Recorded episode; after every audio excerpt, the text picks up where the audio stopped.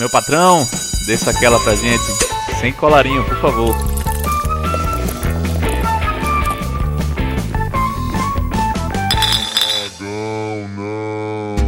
Oh não, oh não, é a caverna do dragão. Oh não, oh não, é a caverna do dragão. Socorro, socorro, alguém vem me salvar. Que eu não sou São Jorge pra dragão eu enfrentar. Oh não, oh não, é a caverna do dragão. Agora mais um episódio do Sem Colarinho. Então, afrocha essa gravata aí, abre aquela cerveja e vem com a gente. Hoje eu tô recebendo aqui um cara que é bem peculiar, pra se dizer. Porque a primeira pergunta que eu vou fazer pra ele no podcast é uma pergunta engraçada, velho. Bala, me diz uma coisa, como é que é teu nome, velho? João Rafael Correia Costa. Eu acho que eu já sabia, agora que tu falou, lembrei, mas eu tinha esquecido, velho. Mas, João Rafael, mais, mais conhecido aí como Balov, o antigo MC Balov, não mais. MC, né? Na época que eu comecei era MC Balov, É mesmo. MC do amor, mas o cara aí, hoje compositor aí, segundo compositor que eu recebo aqui, junto com o Davi que já veio. Falei até de você no episódio lá, ele falou também. Então, com vocês, Balov, esse cara massa aí, que eu tive o prazer de conhecer, e se apresenta aí pra galera, cara. Prazer aí, galera que tá assistindo aí do outro lado. Satisfação. Agradecer primeiro a vinda aí, o convite. O cara aí que. Onde eu estou morando hoje é devido a ele, né? Fiquei na vaga dele aqui. Verdade, né, velho? Conheci. Vindo aí através da música, na verdade, né? Já fui MC na época de colégio, fazia minhas músicas na sala de aula. Não sabia quem gravar nem nada, a época era o brega, rolava, eu disse, vou ter que fazer brega de MC, brega romântico. E comecei a escrever minhas músicas na sala de aula, não gostava muito de prestar atenção na aula. E foi aí, né? Acabou que fui lançando as músicas, foi dando certo, sem eu nem saber, sem saber cantar nem nada. Começaram a me chamar pra fazer show. Quando eu atendi o telefone, eu dizia João Rafael que tá falando. Pode fechar o show aqui do Balop comigo. Não sabia nem quanto cobrar. Botava o Tu se preço e apresentava pronto, como o João Rafael pra Rafael, fechar show do é, Balov. Ah, pô, essa é boa, essa é boa. Eu Aí já vi um pronto. vídeo de Tiro Limpa que ele falou que ele inventava o nome, era ele mesmo, ele dizia, opa, aqui é o Modo Cláudio, muda a o voz. Fazia, mudava a voz. Mas dava certo, aí foi indo. Mas todo mundo chegava, bicho, tu não sabe cantar, velho. Teu negócio é escrever, teu negócio é escrever. E eu sabia que eu não sabia cantar. Porém, o povo chamava, fazia show, eu com 17 anos, tirando 500 conto aí no show, 300, fazendo dois shows aí, tava bom demais. Então, foi indo, É, nessa época, essa época qualquer dinheiro é dinheiro, né, velho? qualquer dinheiro. E aí, Qualquer pronto. dinheiro que entrar, o cara já, já fazia festa, né, velho? É, até que uma hora a gente viu que não dava certo mesmo e foi só pro lado da E composição. focou na composição. É isso aí, negão. Tem que ir pra onde. eu- Tem que seguir o, o curso do Rio, né, negão? Total, deixar acontecer. Pois é. Boa, velho. Vê só, uma outra tradição que tem aqui no podcast, que você deve saber, porque você já ouviu alguns. Pra começar o podcast oficialmente, eu sempre peço pro cara se imaginar numa situação que é a seguinte. Sei lá, pegou um viradão de composição aí, matutando pra caralho, pensando que pensar cansa, né, velho? Pensando pra caralho, vai, volta, a música não sai, aquela música que tem que ir e voltar 20 vezes pra sair. E aí tu chega em casa cansadão, quer abrir uma cerveja, quer relaxar. E aí eu deixo a teu critério, pra Davi eu pe- pedir pra ele escolher uma música dele, uma composição dele. Mas a tua eu deixo o que tu quiser, cara. Se tu quiser colocar uma música tua aí pra valorizar o produto, né? Eu acho que é massa, mas se quiser outra também, quem manda é você, meu velho. Que quem manda é o cliente. A música que eu escutaria quando chegou, como é que é? Ou. Você chegou em casa, quer relaxar, quer abrir uma cerveja, tirar o sapato, sentar, botar o pé pra cima do sofá e quer ouvir uma musicazinha pra relaxar. Que música é essa? Então, quando eu chego em casa, geralmente não costumo escutar minhas músicas e a cabeça já tá daquele Que jeito. já é o né? trabalho, né, legal? Verdade, então eu verdade. procuro ter um som assim que vai me levar pra outro canto, pra exatamente sair daquilo ali que eu passei o dia massacrando, né? O cara que eu gosto de escutar muito é Russ. Tem um som que eu acho que combina Russ. com todas as horas do, do dia. Não É. conheço, velho. O quê? Chama um R&B com trap misturado. E cada som dele ele faz ter um som mais calmos, tem um som mais mais animadozinho. Gosto demais de escutar. Tem alguma música específica que tu, que tu gosta mais ou, Eu ou gosto de pode ser qualquer uma? Pode ser qualquer um. Bota Rise Low. Rise slow, hey, rise slow, hey, rise slow, like a ghost. I'm just ain't the same without you here next to me. All I wanna do is ride slow, hey, ride slow, hey, ride slow, like a ghost. E aí, Negão, vamos lá. Já te perguntei como é que é teu nome. Eu queria saber como é que surgiu o apelido de Balov, velho. Essa é a pergunta de um milhão de reais. Todo mundo pergunta. Todo mundo quando conhece, tá do meu lado. E aí, mas eu quero saber aqui como é que é o Balov. É o seguinte, na, no colégio, nessa fase aí também, um pouco antes dessa de começar a escrever, apelido de pelada, né? Como era João Rafael, tinha a época de Carlinhos Bala, tudo. Aí, enfim, virou Johnny Bala. O primeiro Ah. apelido começou com Johnny Bala. Aí pronto, Johnny Bala pra cá, depois sumiu esse Johnny, ficou só o Bala, depois foi outras, outras coisas com bala, balua, bala, bala não sei o que.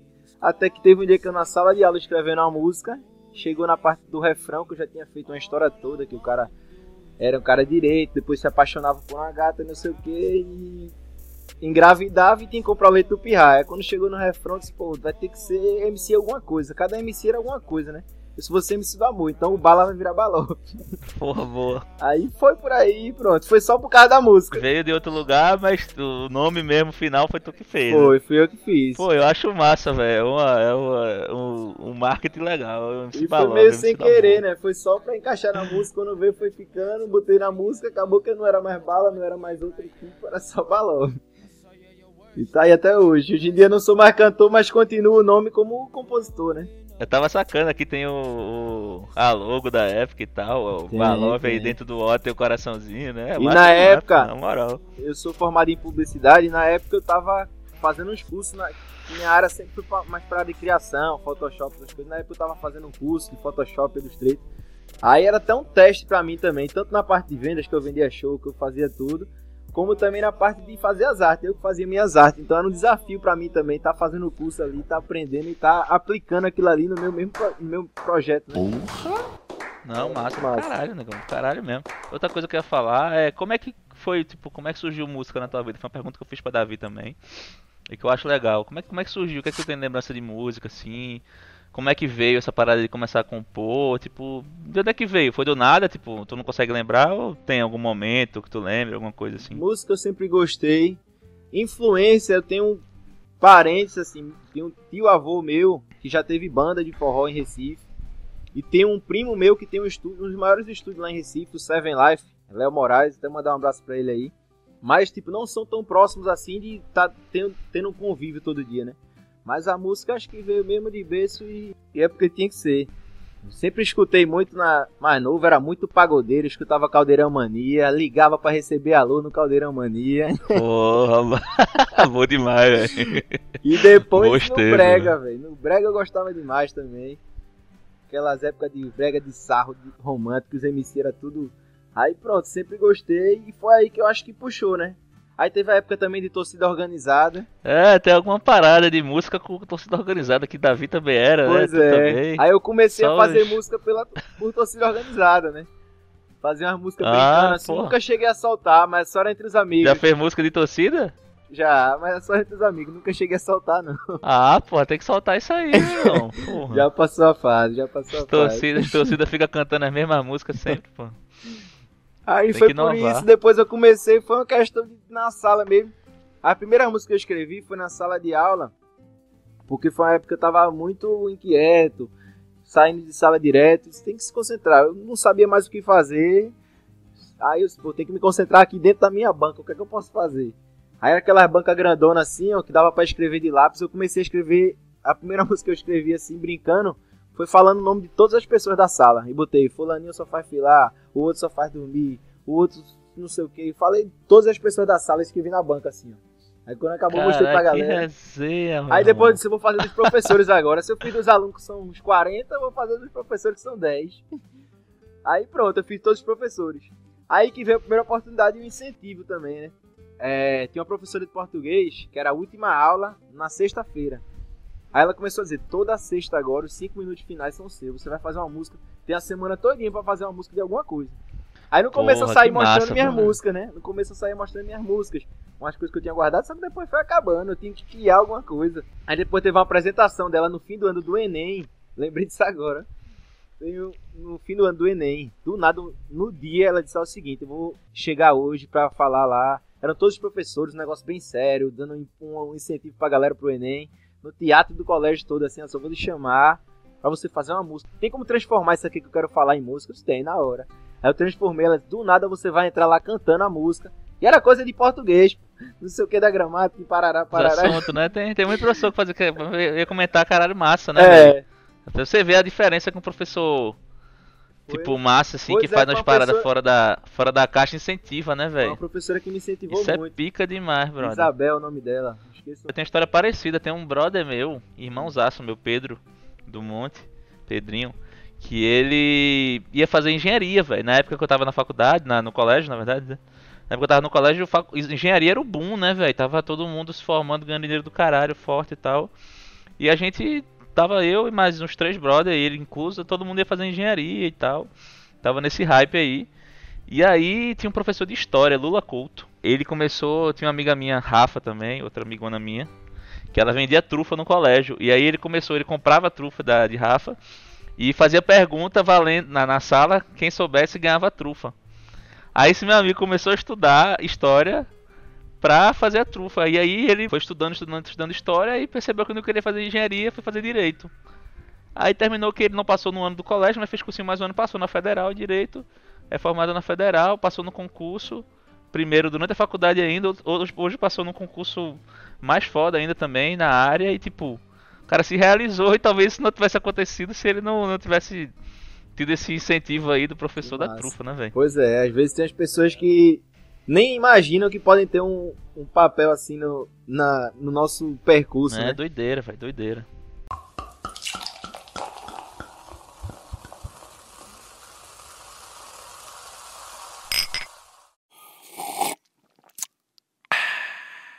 Outra coisa que eu ia perguntar, velho, como é que era, tipo, a galera, quando teve essa ideia de fazer balov e tal, começar a fazer música, começar a fazer clipe, show, como é que a galera do colégio encarava isso? A galera apoiava, a galera tirava onda, como é que era? Pois era um negócio muito massa, porque como era a época de colégio, né, todo mundo se via todo dia e era um negócio muito próximo ali. Até para testar as músicas.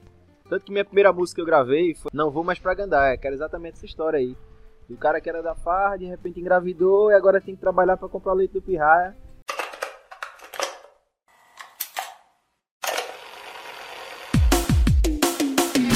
Novinha vem chegando, o som que abalou. Eu sou o balão o MC do amor. A novinha vem chegando,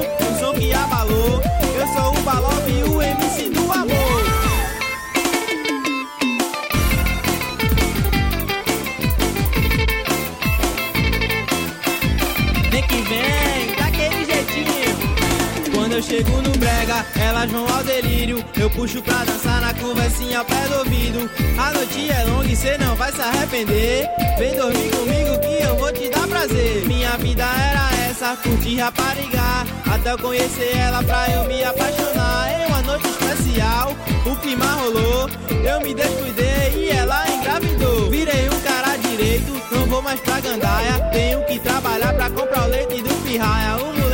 Nasceu, é bonitão demais. As boizinhas vão gostar, ele vai puxar o pai. A novinha vem chegando, o som que abalou. Eu sou o Balauvi, o MC do amor. A novinha vem chegando, o som que abalou. Eu sou o Balauvi, o MC do amor. Era a história. Acontece. Esse, é, esse bicho tem que criar uma história aqui que acontece com o povo, aí pronto. Aí, só que essa, quando eu fiz, eu mostrava pro pessoal assim, só como é que era. Os caras, pô, tem que gravar isso aí, pô, tem que soltar, tem que soltar. Aí teve um dia que eu peguei uma batida na internet, peguei um gravador qualquer, soltei a base e comecei a cantar. Era aquele microfonezinho branco de, de, de computador antigão que tinha. Qualidade Sim, horrível. um pezinho eu redondo, com a voz né? Tá horrível, acabando de acordar, saiu daquele jeito. E outra, que era dois minutos de áudio, era a primeira e a segunda parte, não sabia dar pausa nem play, era só soltava o rec e ia. A novinha vem chegando no som que abalou. Eu sou o Balove, o MC do amor. Cara, é muito ah, bom. Foi bom que tu pegou essa, essa fase que era moda, né, velho? Era, e nessa época fazia mais Os MC era tudo romântico, acho que começou a parar de ostentação, mas São Paulo e tal. Os caras incorporaram, né? Por que você fez isso? Aquela zona. Aí depois Caralho, disso, massa, eu massa. disse, agora eu tenho que fazer uma música justamente pra galera da- do colégio, né? Porque, esse bicho, meu, meu público aqui é a galera da cocotagem, a galera aqui dos colégios particulares e tudo. E eu, eu tenho que fazer uma música direcionada pro meu público. Se a galera faz lá falando disso, não sei o que, que as meninas usam tal, tal sandália, tal camisa, tal eu tenho que fazer uma falando da do que a galera que vai me escutar usa, né? Do meu né, público, véi? da minha realidade. Aí eu tive a ideia na sala também de fazer uma música, Novinhas Cocotinhas.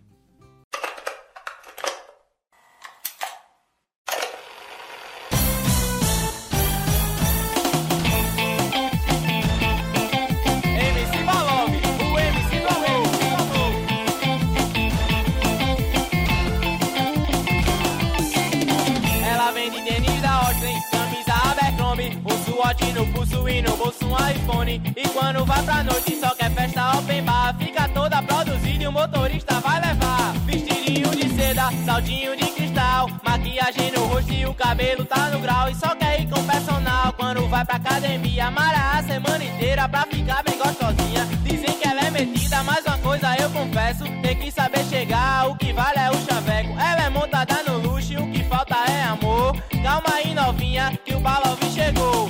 Aí por aí vai. Depois, quem tá escutando aí, procura aí no, no YouTube. Não vai, não vai ser muito tudo, bom pro ouvido, não, tudo. mas garantia de boas risadas. É, tá ligado? E aí uma coisa que eu ia perguntar também, negão. Tu fez uns clipes, tipo, organizado pra caralho, é, velho. aí tipo, tem essa fase. Como é que foi essa parada? Como é que foi a ideia? Quem que. Quem que bancava essa porra? Como é que foi isso aí, velho? Eu já tava fazendo shows é, com essas duas músicas. Era só com novinhas. que- Não, acho que não tava fazendo show ainda não. Mas foi isso mesmo. O primeiro foi um investimento. Porque chegou na época do verão, era o seguinte, a galera gravava brega romântico o tempo todo. Chegava na época do verão, os caras só queriam gravar swingueira, pô, na época. Aí os caras pegavam participação É, de as duas beleza músicas que eu vi pura. aqui tem Bombeiro do Amor e Pura. Caverna do Dragão. Não sei o que, os caras pegavam Tem- uma banda de swingueira e faziam participação. É tudo nessa pegada, né? É. Que tu gravou o clipe, né? Aí todo, todo verão, todos os MC lançavam uma música pro verão, que era uma swingueira. Com clipe. Eu, disse, eu vou entrar na onda também. Se eu quero ser MC, eu vou entrar na onda. Cara, acho massa que nessa época tu já estudava o mercado, Já tá ligado? estudava o mercado, pois é. Sempre atento. Aí eu disse, pô, eu vou fazer Bombeiro do Amor.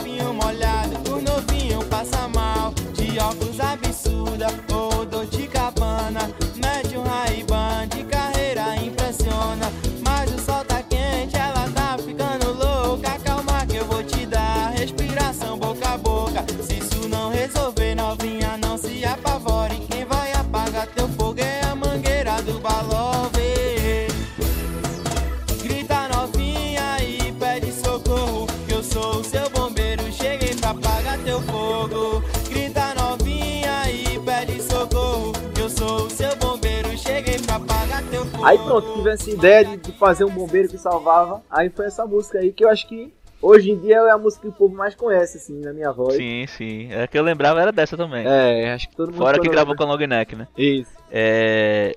Quem são as meninas que estão no clipe? Era, era modelo, contratada, era tuas onda, amigas, era o quê? Essa história do clipe é onda.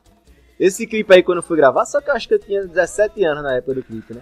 Aí a primeira ideia, né? Eu fui pra reunião lá com o Josar, fui gravar o clipe, ó, vai ser na praia, assim, assado, não sei o que, tu vai salvar a menina uma, uma hora lá e tudo mais. Mas vai precisar de uma participação das meninas aí. Quantas precisa disso? Bicho, quantas? Pelo menos três. Aí eu comecei a chamar as meninas do colégio, que gostavam do meu trabalho, eram meio que minhas fãs, e pronto. Formei um grupo no WhatsApp, não sei nem se era WhatsApp na época. Formei um grupo, e umas 30 meninas, disse, ixi, vai sobrar. Lá chegar na hora, vai, ele vai escolher ainda mais.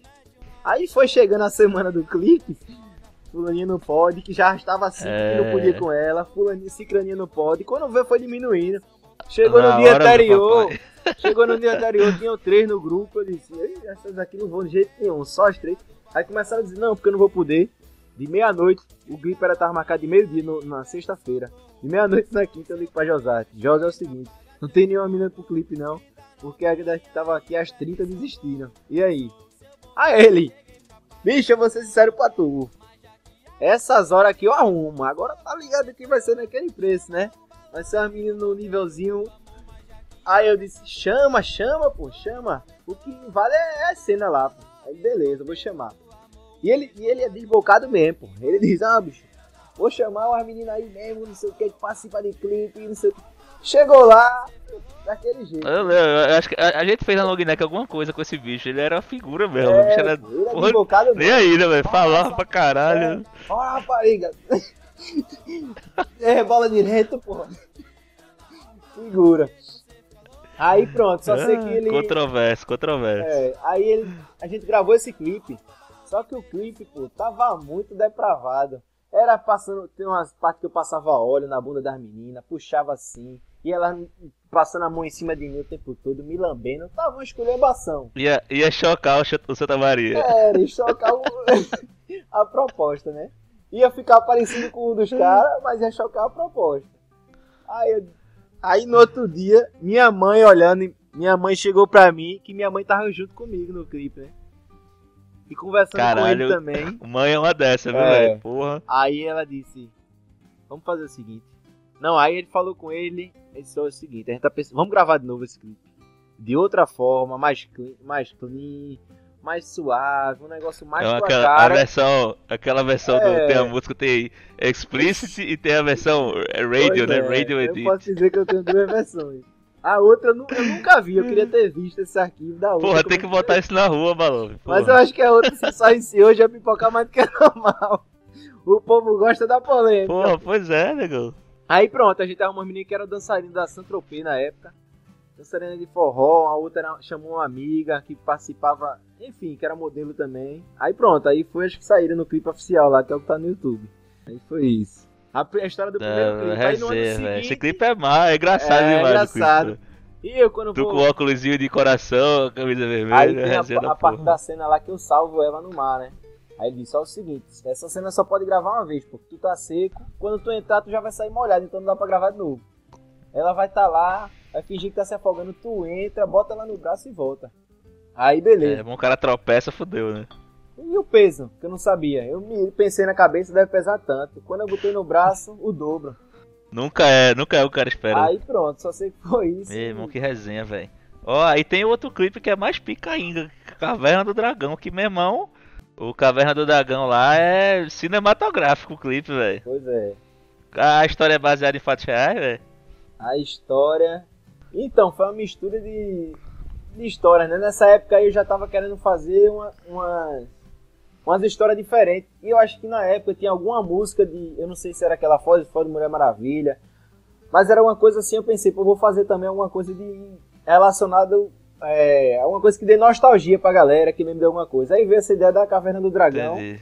Aí eu depois desenvolvi a história em cima. Eu pensei, eu pensei que tinha a ver com aquela música de Faringe, velho. Fafolete do Cão, velho. Não, não. Eu associei. Inclusive essa eu fiz meio que na pressão, essa Caverna do Dragão. Tava eu e Lucas Medeiros, outro amigo compositor. E nessa época eu tava começando a compor com ele, eu disse, bicho, é o seguinte, eu tô precisando de uma música pro verão aqui, vamos fazer alguma coisa. Aí foi meio que na pressão, a gente foi pra lá, foi pra cá. E acabou que saiu aquela ali. Eu achei duas coisas também que eu pensei vendo. Primeiro que eu acho que hoje em dia tu poderia ser cancelado com essa música, Pois né? é. O machismo, não sei o quê. Muita música hoje em dia, né? Não pode ser falado. Até na hora de compor a gente fica, ixi, ué, isso aqui é dois anos atrás, pô. É, deve ser, deve ser uma questão pra vocês hoje, né, velho? Muda muito, né? E mudou em pouco tempo, né, brother? Tá- pensar que a gente tá falando de 2014, sei lá, né? Total. Até uma 2013, sacada massa, às 2014. vezes. Isso aqui ia ser massa, velho. Mas a gente tem que pensar já no que pode dar errado. Aí tem Não, todo lógico, esse tá lado. certíssimo. Outra coisa do clipe que eu achei muito engraçado são os dançarinos, velho. Os caras vestidos Os igual dançarino. Aí disseram, tem que botar dançarino e tu vai fazer a coreografia. Eu disse, bora nessa. Aí eu fui, danço todo troncho lá na parada. E outra, o cara organizar tudo, é mó B.O. Aí tinha uns amigos meus que eu chamei pro clipe, o cara disse, chama um bocado de amigo teu. Eu chamei uns amigos, eram os caras ligando, cadê tu? Porque não chegou, e o povo atrasava e não sei o que, resolvendo coisa. Aí na hora de gravar o cara já entra com a cabeça a milhão. Mas é isso, É, saiu. por isso, que, por isso que essa galera, por isso que artista tem produtor, é. tem agente, tem um caralho, porque senão se o cara ficar pensando nessas porra, o cara endoida e não consegue Não consegue criar, né, velho? João Rafael resolvendo tudo de Balov lá. Mas era isso. nego- Mas uma coisa que eu pensava sempre era, bicho, eu tenho que fazer isso aqui, porque se eu deixar pra amanhã, não sei nem se eu tô lá cantando, então eu vou deixar aqui marcado, né? Pra... Tanto que depois eu lancei um CD com 17 músicas, 12 autorais. É, Eu CD cantando promocional, né? Eu vi, eu é. vi. Eu cantando música romântica, feioso, feioso, mas eu disse, eu vou deixar registrado aqui, porque é um Tu tem um CD, porra. Eu tenho CD, Pode ser né? feioso, mas tu tem um CD Se que é teu CD. seis porra. meses eu já não tava mais cantando e pronto. Tu tem um CD teu, porra. Tu Eu pode chegar pra galera, 500 irmão. lá em casa. Tu tem um CD, porra. É, Tu tem o quê?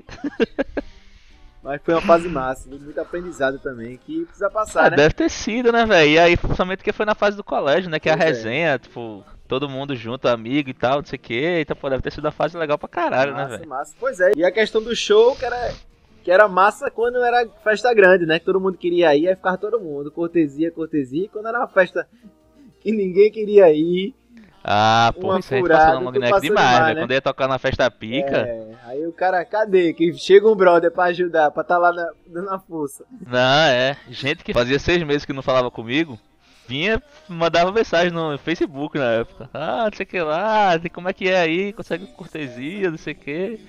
Mas quando era pra ir na boate, na puta que pariu, na vida Recife, tá ligado? Sei lá. É, desse jeito. Ninguém ia. Estou aqui.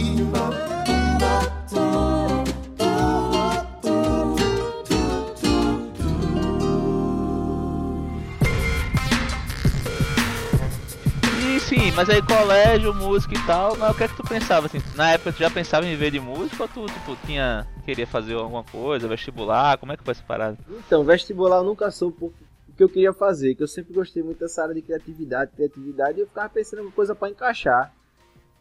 E não sabia. E o que eu achei mais próximo, o que eu gostava, tinha muita coisa, eu gostava muito dessa parte de arte, de mexer com Photoshop, Illustrator. E o que mais se assemelhava com isso era publicidade. Foi o que eu fiz. Na verdade, eu comecei a fazer no terceiro período, eu fiz um intercâmbio, que foi aí que eu parei de cantar. É, era outra, é outra coisa que eu ia falar. É... É, não- Tu chegou a se formar? Primeira, primeira pergunta. né? me formei, me formei, depois que eu voltei. Aí, cara, é publicitário, porra. Tá pois brincando. é. E intercâmbio da Irlanda, como é que foi a parada? Tipo, onde é que surgiu a ideia? Como é que foi? O que é que significou pra tu e tal?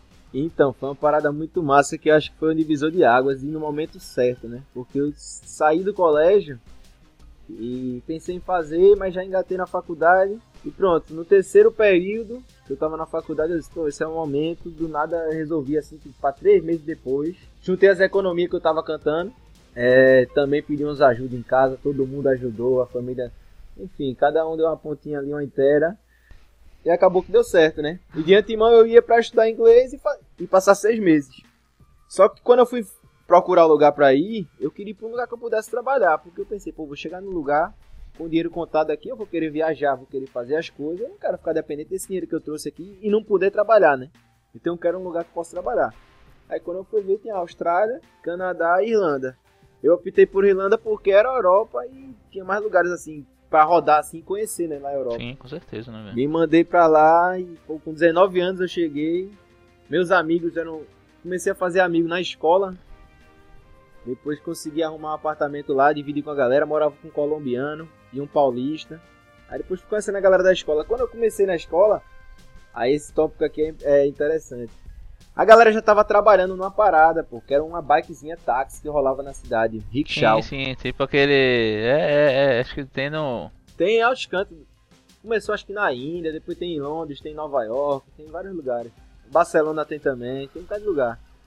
Aí, enfim, eu cheguei na sala e os caras. E era, era. As salas eram divididas por, por nível de inglês, né? Então tinha gente lá que tava mais tempo na Irlanda, mas que caiu na minha, na minha sala, porque eu tinha um, um inglês básicozinho avançado. E os caras estavam começando do zero e tinha, enfim, caiu na minha sala. Irlanda é brasileiro, velho. Irlanda é um intercâmbio de brasileiros. Eu costumo dizer que, pô, eu conheci mineiro, baiano. Sim, tem é muito brasileiro, né, velho? Tem um- é. alguns conhecidos que foram pra Irlanda. E acho que 70% da minha sala era brasileiro. Aí os caras tudo paulista, é, carioca, tudo malandro já há um tempo lá. O cara vai pegando as malandragens, né? E brasileiro ajuda brasileiro. Aí os caras começaram a dizer na sala, um comentando com o outro, "Ei, irmão, velho, fiz 100 euros ontem. E não sei o que. Eu disse, que isso, velho? Aí depois aquela bikezinha táxi, pô, tu já viu? Tu já. Nada mais é uma bike que um cara trouxe da China. O primeiro cara trouxe da China, comprou umas 5 e botou na rua, velho. E começou a cobrar de boca. Botava os caras lá, começou a alugar pra galera e a galera ia pra rua e cobrava de boca. Quanto é daqui pra, pra ali? Mas não é um negócio longe, não. Não é uma parada que o cara vai, tipo, pra casa. É coisa do cara rolar ali entre bares, entre os pubs, né? É uma caroninha, né, velho? caroninha. O cara pegar ali um, uma areazinha pequena ali e pronto, só rodar aquilo e acabou-se. Aí a galera falando que não sei o que, eu disse, "Pô, como é que eu vou começar nessa parada, velho? Se eu não conheço as ruas, não sei como é que é, os caras, meu irmão, mete a cara e pergunta pro cara, velho. Aí me ensinaram três fasezinhas. Era perguntando se o cara queria carona, quando o cara entrava era dizer pra onde é que você vai, se não soubesse, me guia e pronto. E depois dizer o preço, quanto é que era. Se pedisse pra argumentar, fodeu. Porque eu não sabia. Meu inglês no começo era básico do básico. Imagina argumentar um valor porque foi aquilo, não sei o que. Aí, enfim, fui entrando, metendo as caras e na terceira semana que eu tava lá, eu comecei a trabalhar. Não fez nem um mês de Irlanda, já comecei a trabalhar. Aí pronto, quando chegou os seis meses, eu acabei o curso de inglês né, do, do colégio lá. E tava trabalhando, ganhando dinheiro, viajando pela Europa toda. Eu disse, pô, vou voltar pra aqui, velho. É- Era só mudar a passagem. O visto era de um ano. Eu disse, ah, vou ficar logo um ano, vou mudar a passagem. Aí pronto, a pra- troquei a passagem na app e fiquei, e fiquei mais seis meses. Aí foi massa, conheci vários lugares ainda e trabalhando. Depois eu saí do rickshaw, fui para outros trabalhos. Aí trabalhei lá fazendo limpeza em faculdade. Trabalhei num restaurante lá que era de um brasileiro. Que aí me custou caro, viu, pra pagar o tempo que eu passei lá. Trabalhar com brasileiro fora não dá certo não. Trabalhei entregando jornal, trabalhei fazendo arte com uma galera que, que tinha um trampo lá de. que também foi já do meu curso aí. Um amigo meu era DJ lá na época, ele me mostrou um. Me entregou um flyer, eu vou tocar numa festa aqui. Quando eu olhei, pô, velho, negócio feio, não dá pra entender como é o nome do lugar, como, quem é o DJ, o que é que vai ter, onde é que é o lugar. Aí eu disse, me apresenta lá o cara, e pronto, era uma francesa. A mulher chegou lá, eu troquei uma ideia com ela, disse, ó, vou fazer essa mesma arte aqui do meu jeito, pra ver o que, é que você acha. Aí pronto, quando eu mandei, ela gostou, aí ficou fazendo os trampos lá avulso, era massa, velho. Eu trabalhava do lado do Google lá, morava do lado do Google, prédiozão massa. Aí pronto, ia lá, outra reunião. Aí eu tava me sentindo nativo mesmo irlandês, os cafezão massa e trocando ideia com a francesa. eu queria fazer um pouco de tudo também, eu tô aqui, velho, vou fazer um pouco de tudo que lá na frente eu posso não, saber. é, intercâmbio serve pra É. isso mesmo, velho.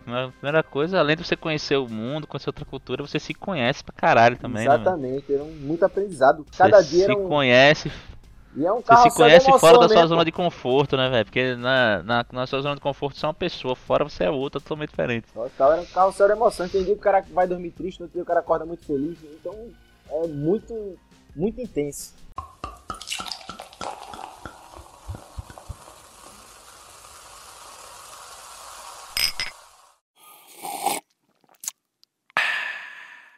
Tu continuava compondo nessa época ou tu, sei lá, se Então, afastou totalmente eu lembro que parada? quando eu é fui, que eu tava cantando ainda. Eu fiz um vídeo na varanda de casa, galera. Vim aqui comunicar pra vocês que o Balov tá indo morar fora há um tempo, mas fiquem tranquilos que eu tô preparando muitas novidades, não sei o que. Quando eu voltar vai ser bem melhor, aquele negócio todo, né? Enfim, chegou Sim. lá. Aí tem um parênteses aqui. eu vou tentar resumir e passar por cima. É uma música que acabou passando por. Era pra ser minha, mas acabou. Então, é isso que eu vou dizer. Você vai contar a história ou não vai? Eu não sei se pode ou não pode. Conta essa porra, negão. É, aí foi o seguinte, lá aí eu anunciei que eu ia parar de cantar, né? Mas quando eu tava lá, eu falava direto com o Lucas também, meu parceiro, que a gente sempre escrevia junto. E sempre saía alguma coisa, sempre a gente escrevia.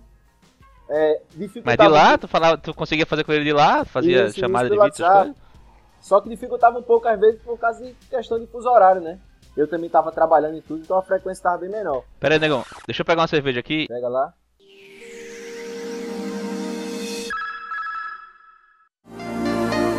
Tela quente. Oferecimento Bona. Boníssimo. CPI confirma o envolvimento de. Isso é muito fácil mesmo. Faça outra mais difícil. Aí é o trabalho do editor, né? A gente bota um negócio criativo lá e pá, e preenche o buraco. I am your father.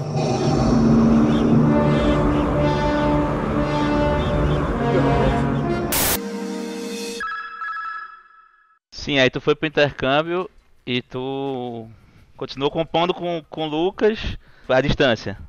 Pô, a gente tentava fazer, mesmo com o fuso horário, né, atrapalhando um pouco.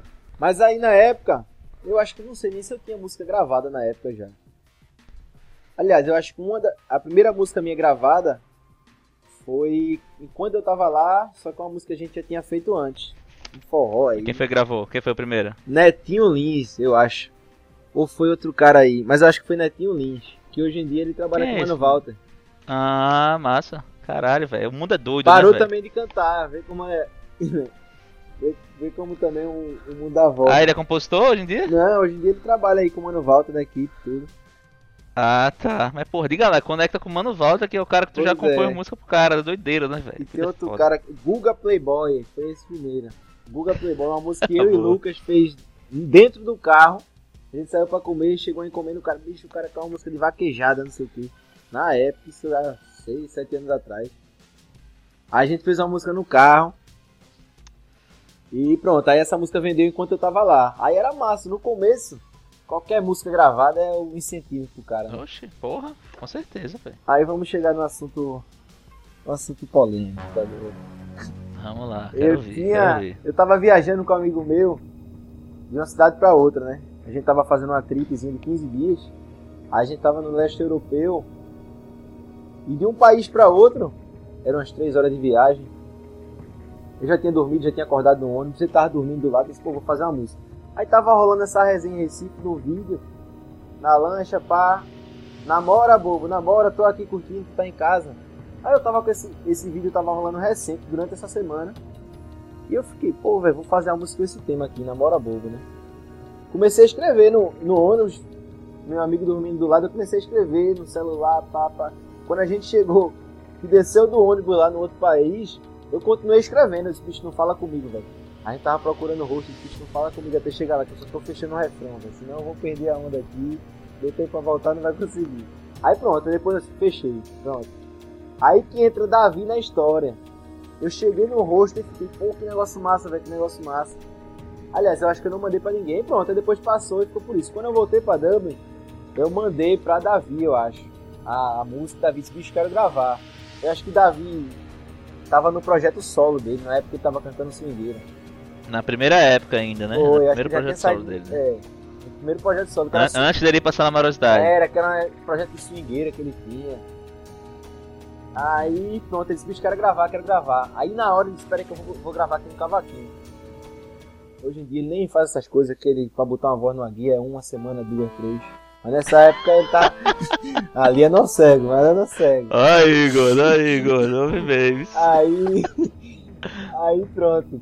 Ele gravou no cavaquinho e me mandou. Quando ele me mandou, velho, eu senti na pressão, já na pegada, na voz dele, eu disse, vixi. Aí Outra na, parada, né? Quando você vê na, na você hora vê eu fiquei doido, eu disse, música pronto. mesmo, né, velho? É outra coisa. Aí na hora eu fiquei doido, eu disse, pronto. Aí eu tinha que disparar pra alguém e fiquei nessa. Quando eu mandei pra Lucas, Lucas disse, é o seguinte. Eu, te... eu não vou nem dizer o nome do artista, né? Mas dá pra saber. Não, fala não, fala não. Lucas disse, eu tenho um Tá contato. falando, mandou um pra cara- galera aí. Eu tenho um contato de um cara que trabalhou com tal artista aqui de Goiânia. Se eu mandar essa música pra ele aqui, ele vai pirar. Aí, enfim, só sei que ele mandou pro cara, o cara já pediu meu número, disse "Olha, é o seguinte, essa parada é muito massa, se eu mandar para o artista aqui, ele vai ficar doido. E não chegou aqui em Goiânia, pô, é uma parada muito nova, é um termozinho legal, é namora bobo, não sei o quê. Esse artista vai adorar se eu mostrar. Aí eu disse, manda pra ele aí. Aí pronto, ele mandou, na hora ele mandou o print. Música massa. Vou no estúdio botar a voz, se fica massa a gente negocia. Isso era na quinta-feira. O carnaval era na outra no outro sábado, né? Sábado de carnaval. Era no outra semana. E ninguém lança música na semana de carnaval. Se o cara lança bem antes pra trabalhar, a música chega forte. Isso foi na quinta-feira. No sexto, no sábado, sim, no sábado cheguei pra ele "E aí, pô. O cara respondeu. O carnaval tá aí, pô. Ele não respondeu mais nada, não sei o quê. Foi passando. Chegou na terça-feira. O cara mesmo que me manda, bicho, olha, o que aconteceu aqui. Era um tal artista dentro de um quarto, igual eu estou agora. Botou sete músicos dentro de um quarto, uma câmera ligada e soltando a música. Namora bomba, não sei o que, mudou algumas coisas. A melodia é parecida, mudou também. Deu uma requentada. Deu uma requentada e pronto. Novo sucesso do, novo sucesso do fulaninho. Vê que bonito. Na terça-feira, semana de carnaval. Puta que pariu, que filha da puta. Aí Ah, eu, que- que e eu em casa olhando, né? vê só. Aí, enfim. Lembrando que ninguém tá acusando nada aqui, ó. Coincidência É, só, se a né? carapuça se vir aí, pode Coincidência. encaixar? Aí pronto, eu sei que depois disso, velho, fiquei muito puto na época e foi É, foda. imagina, brother, porra. Mas aí. Até porque a música virou pra caralho, né? depois sai- eu vendo no Fantástico, pô, a galera aí, os caras na piscina, não sei o que, e a música ia rolando, viral total. eu disse, imagina, podia ter sido eu. Né? mas o que eu acho, o que eu acho mais foda dessa história, Negão, é que tu passou por cima, tá Exatamente. ligado? Tu... Aí que eu fiquei pensando, né? Depois É, eu Foda-se, fiquei- eu vou, tipo, pensamento de não vamos estressar com isso não, Pois porque é. eu sei que vem coisa mais por aí, tá ligado? Exatamente, é o que eu fiquei remoendo na época e depois eu parei pra pensar nisso, não adianta. A gente tentou brigar ainda, chegou a falar com ele e tudo. Mas enfim, depois rolou até um movimento na internet, aí a galera de Recife descobriu. Aí que é a onda, pô. O cara mandava a galera. Um amigo meu perguntou, bicho, como é que foi essa história aí, pô? Fulaninho pegou tua música mesmo. O cara manda um áudio, meu amigo. Depois já tava recebendo esse áudio de volta. Rodando em Recife os áudios, eu. A gente tem que medir as palavras agora, que já tá rodando todo mundo. Depois a galera começou aí no Instagram do cara, botou hashtag copia bobo. No outro dia saiu no portal de notícias de Goiânia. Fulaninho é acusado de plágio de música de um compositor recifense, Balov, não sei o que, parará. Aí pronto. Aí só sei que foi moído, mas ficou por isso mesmo, não resolveu nada. E o sucesso é todo pra ele.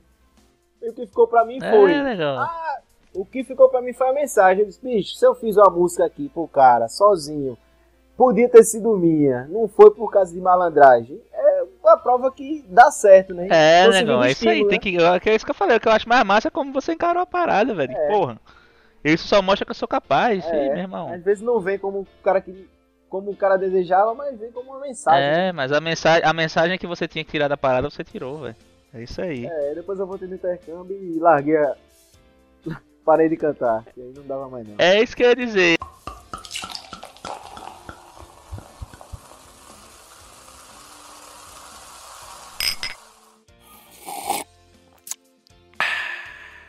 Aí, como é que foi? Tu voltou pro intercâmbio, Aí, porra. pronto, quando é eu- que veio o clique? Meu irmão, vou viver de composição. Quando é que tu percebeu isso?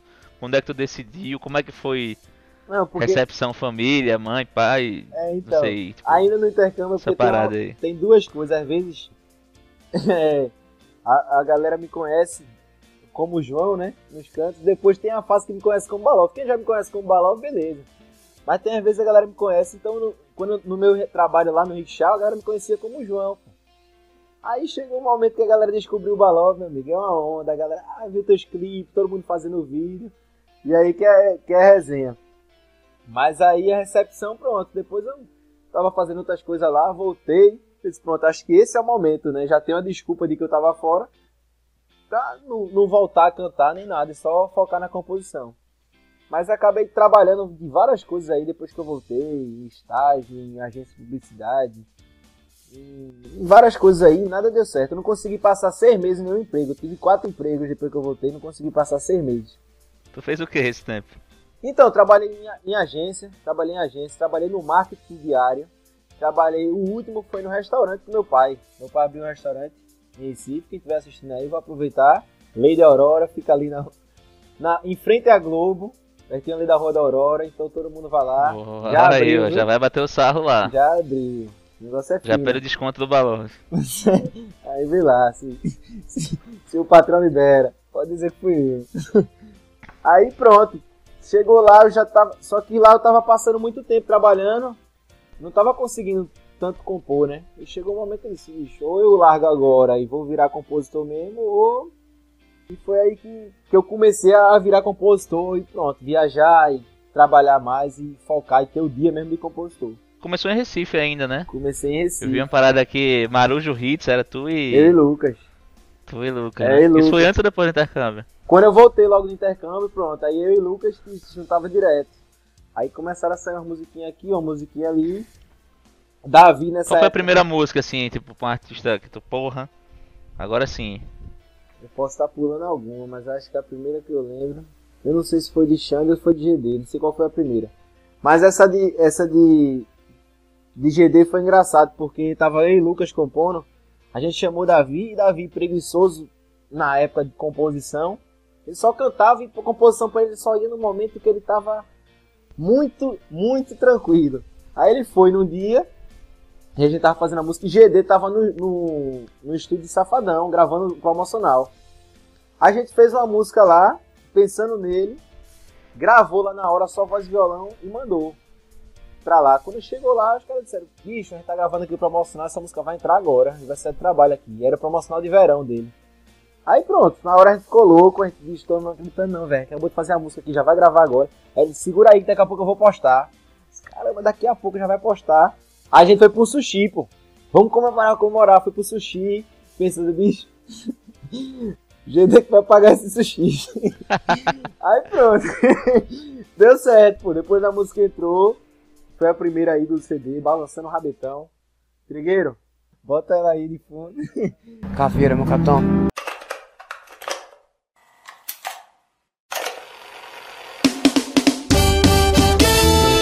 Sucesso do GD. Vem! é verão, é GD. Ela senta.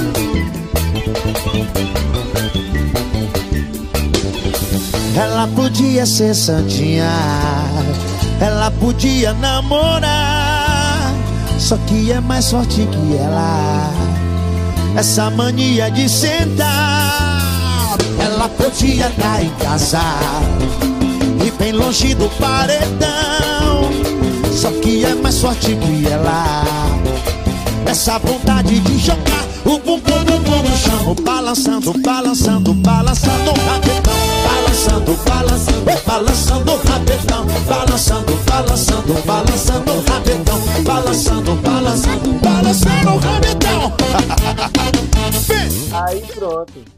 E essas coisas que motivam, né? Às vezes no ramo da composição você tá desmotivado, pô, não sei o que, a música sai, de repente vem um negócio desse, aí você motiva aquele gás que você precisa para pra reanimar de novo, né? Não, do caralho, negócio do caralho. E como é que foi essa parada? Tipo, aí tu continua em Recife um tempo, né? Acho que veio essa parada com o Lucas aí, um time. Depois veio negócio do escritório Hits, né? Foi, aí teve Que essa foi parada já com, com o Davi e os outros caras, né? Isso, aí depois Lucas. Aleph e, e Vitor. É porque Lucas é de Caruaru, aí quando ele se formou, foi bem nessa época aí, ele voltou pra Caruaru e não- a gente não tava se encontrando tanto, né? Com tanta frequência quando, como ele quando morava em Recife. Aí eu saí do, do restaurante do meu pai e agora eu vou focar na composição com tudo. Aí cheguei, já viajei pro Fortaleza, viajei pra Caruaru pra compor com o Lucas. Aí depois eu tava no foco total. E Davi também nessa época empolgou e disse, vamos fechar aqui. Aí tinha Alex também, que eu não conhecia na época, mas já tinha ouvido falar do bem. E tinha Vitinho também, que Então, vocês já se conheceram como compositores? Tipo, eu conhecia só Davi. Mas já ouvi falar bem de Alex e de Vitinho também. Vitinho, inclusive, já deu aula pra mim de, de violão. Eu conheci Vitinho aí. Eu queria ter aula de violão. Caralho, que resenha. Aí eu chamei Vitinho. Eu disse, pô, tem que ser um cara que compõe e o cara ainda é músico de Rafa Mesquita. Pô, é muito, muito mais próximo aqui do que eu chamar qualquer pessoa aleatória. Aí eu chamei, tive umas aulas com ele, aí que eu me aproximei de Vitinho antes de juntar, né? Aí depois eu conheci Aleph e a gente formou depois. Então, mas eles já eram compositores ou eles começaram a compositor, compor Já tu chamou? era, já era, já, já, tava, já tava compondo também. Mas aí chegou eu e o Davi, a gente tentou montar esse projeto. Só que Alex mora, mora sozinho, né? Tem um apartamento e ficou muito mais acessível pra gente começar a se encontrar lá.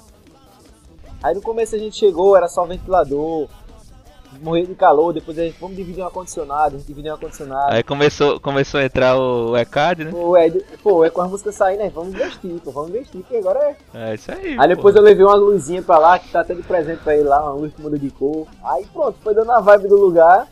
E a gente, bicho, isso aqui é o escritório da gente, pô. É Escritório escritório. Porra, massa, eu não sabia que era, a resenha era essa. não. Era isso, pô. O que a gente se juntava lá. Só que era muito massa, pô, porque teve, a gente foi intenso demais. Teve uma semana lá, tinha semana que era de segunda a quinta.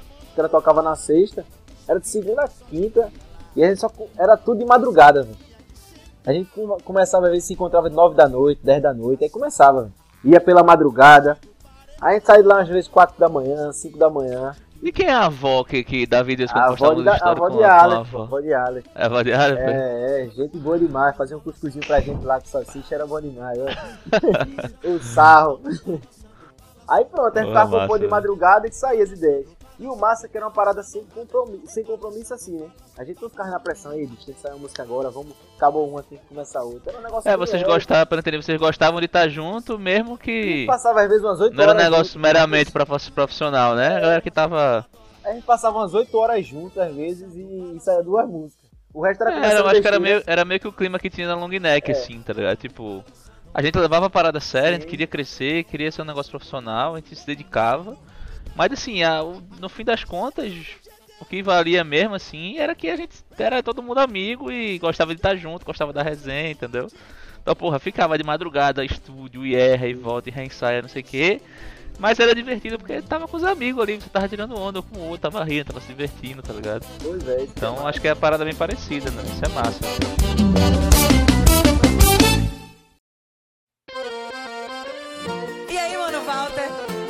Você disse então, vem cá. eu tô aqui. Começou em Recife, Recife e por, tipo, Pois é. tava dando, tava dando certo em Recife, vamos dizer assim, né? Pois é, tava Mas dando por quê? certo. Como é que foi a parada de Fortaleza? Por quê? Por quê? É, qual é a lógica aí dessa mudança? Então, tava dando É pessoal? É só profissional? Como é que é? Então, já, eu já vinha pra Fortaleza algumas vezes. Eu já tinha vindo com o Lucas é, duas vezes. E tinha vindo com o Davi também, tinha ficado aqui nesse apartamento. É, eu foi que tu hoje. ficou em casa, que né? Que-. Só pra explicar o que a gente falou no começo do episódio, galera. Ele falou que. Ah, Eu não lembro como foi que tu falou, mas enfim. Balov hoje mora no apartamento que eu morei em Fortaleza. Eu tinha alugado esse apartamento com dois amigos do trabalho. Aí começou a debandada. Um foi embora primeiro, aí eu consegui o cara pra ficar no lugar. Aí outro foi embora e tal. E eu fui pro Rio. E aí o apartamento ia ter que entregar, tinha multa, caralho. Aí eu lembrei que Balov tinha falado que tava querendo ir pra, pra Fortaleza e tava procurando AP. Eu fiz, Bala, tem um negócio da China pra tu aqui, velho. Tu vai ficar no meu lugar, que vai me ajudar e vai pegar o AP massa, que é o AP do caralho, né? Pô, é pra demais aqui. Eu falei pra ele e deu certo, velho. Balov ficou, Já vai fazer um ano, todo pô. mundo do AP de novo cinco vezes e tá aí, o APzinho tá firme e forte. Já vai fazer um ano. Mas a história foi o seguinte: aí tava nessa época com os meninos, teve um. E começou a engrenar. O primeiro mês a gente tava assim, depois a gente foi fazendo os contatos e as coisas foram fluindo, saindo muita música. E aí que surgiu várias músicas massa aí. Saiu Saliênciazinha no dia que Vitinho não tava. Acho que ele tava estudando pra uma prova de faculdade e eu digo. Faculdade só atrapalha o cara. Porra. Ficou de fora do ritmo. Luke deve ter ficado muito puto, viu, no velho? dia que ele não tava, saiu Saliênciazinha, só que com os três. Perdeu a oia. Foi. Mas aí tem outra música que eu acho que, digamos que é a música do, da Escritório Riss, né? Que marcou, que é a Matutinha. Que foi Cláudia Leite junto com o Mano Walter. Que são os quatro, né? Então é o, o elenco completo. Pra gente virar um casalzinho.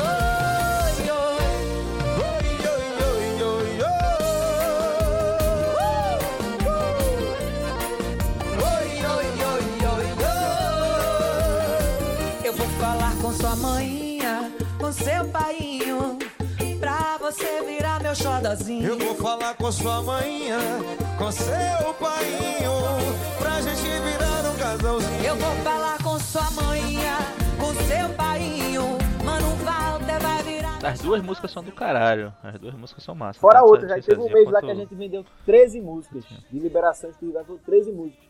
Eu me perdia, pô. Então, explica pra galera aí como é que é essa loja de liberação e exclusividade que tu fala aí. Então, Eu sei porque eu já perguntei pra tu, pra Davi, etc. Mas é que ninguém sabe, tá É ligado? o seguinte, é... Na verdade, a música fica pro compositor pra sempre. Quem faz a música, então, pô, pergunta, ah, mas tu vendeu a música do cara, ele vai estar ganhando. Então, assim, os direitos da música vão ficar sempre pro compositor pra sempre.